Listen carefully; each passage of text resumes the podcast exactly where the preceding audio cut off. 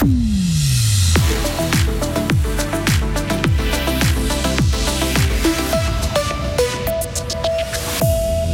Fribourg pourrait être un site olympique si la Suisse venait à organiser les JO d'hiver dans les années 2030.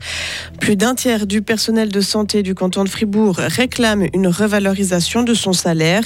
Et les voyageurs qui souhaitent emprunter le tunnel de base du Gothard doivent s'armer de patience. Les travaux de remise en état seront longs. Une matinée changeante, un après-midi assez ensoleillé. On attend 30 euh, degrés aujourd'hui. Aujourd'hui, c'est jeudi. Nous sommes le 17 août 2023.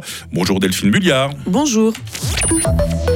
Des Jeux Olympiques à Fribourg, c'est possible. Une étude de faisabilité a été lancée par Suisse Olympique pour l'organisation de JO d'hiver en 2030, 2034 ou 2038.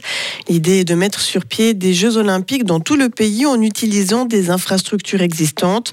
Hôte du mondial de hockey dans trois ans, Fribourg pourrait accueillir plusieurs matchs si la Suisse décroche ces JO.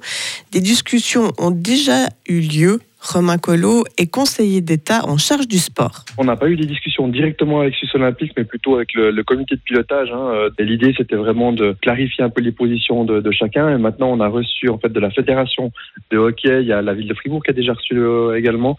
C'est une lettre en fait pour confirmer l'intérêt en fait du canton de Fribourg et de la ville de Fribourg justement à organiser euh, ces Jeux Olympiques sur le site, comme c'était prévu justement dans le plan initial où chaque site de championnat du monde pourrait postuler, si on veut bien, pour euh, l'organisation euh, sur des Jeux Olympiques dans sa propre ville. Les conclusions de l'étude de faisabilité menée par le comité de pilotage devraient être connues d'ici octobre. Reconnaître la pénibilité du travail dans la santé. C'est l'une des revendications d'une pétition remise hier par le syndicat des services publics au Conseil d'État fribourgeois. Le texte demande une augmentation de salaire ainsi qu'une meilleure reconnaissance des heures de travail du personnel de la santé. Les horaires irréguliers, matinaux et surtout de nuit fatiguent peu à peu.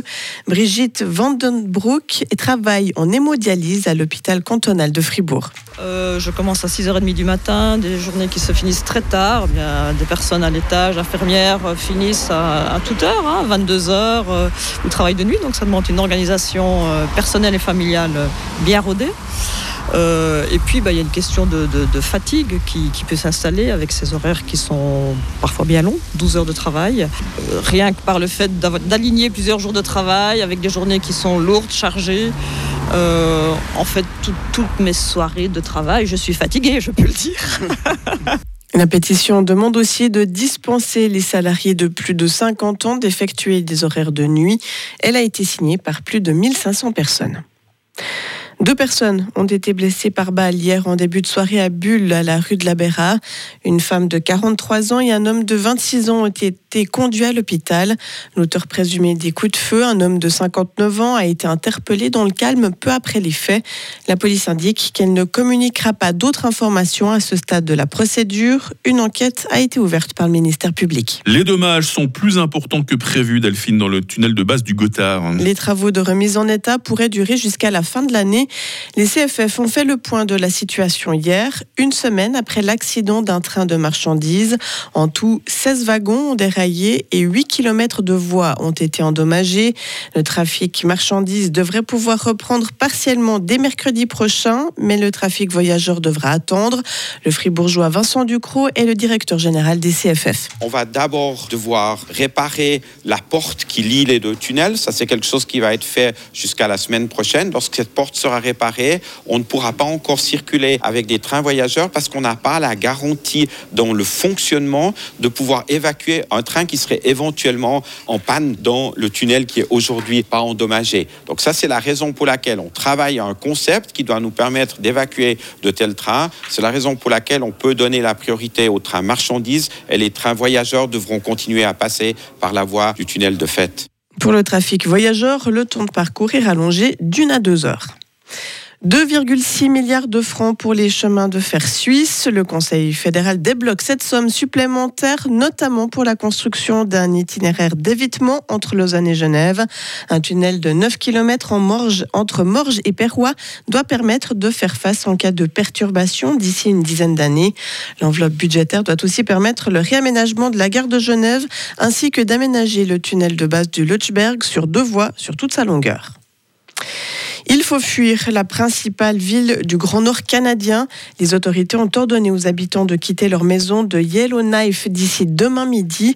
Les feux de forêt avancent rapidement et représentent une véritable menace pour la localité de 20 000 résidents. En tout, ce sont près de 168 000 personnes qui ont dû être évacuées au Canada depuis le début d'une saison des feux qui bat tous les records. Cette nature un peu folle, hein. vous pensez que vous êtes dans, le Grand Nord canadien où il fait tellement froid durant l'hiver, puis l'été, voilà, c'est brûlé par les feux de forêt. Oui, hein. c'est quand même impressionnant. Hein. Delphine Bulliard de retour à 7h30 pour la suite de l'info sur Radio Fribourg. Retrouvez toute l'info sur frappe et frappe.ch. 7h06, votre météo. La météo avec Frappe, votre média numérique régional. On ne voit pas beaucoup le soleil ce matin, hein. matinée changeante, c'était prévu depuis hier déjà, avec des passages nuageux, avec même des averses possibles ça et là. Des orages, sachez-le, ne sont pas impossibles ce matin. Et puis cet après-midi, le temps va redevenir assez ensoleillé, en tout cas pour ce qui est de la plaine. Maximum aujourd'hui 30 degrés. Demain vendredi sera ensoleillé, demain sera très chaud, minimum 17, maximum 33 degrés. Un orage isolé n'est pas impossible dans les Alpes, et puis il fera encore plus chaud ce week-end, 34 degrés, tant que dimanche. Préparez-vous également à transpirer la semaine prochaine. Nous sommes jeudi, nous sommes le 17 août, 229e jour. Bonne fête au Hyacinthe. La lumière du jour, c'est de 6h31 à 20h30.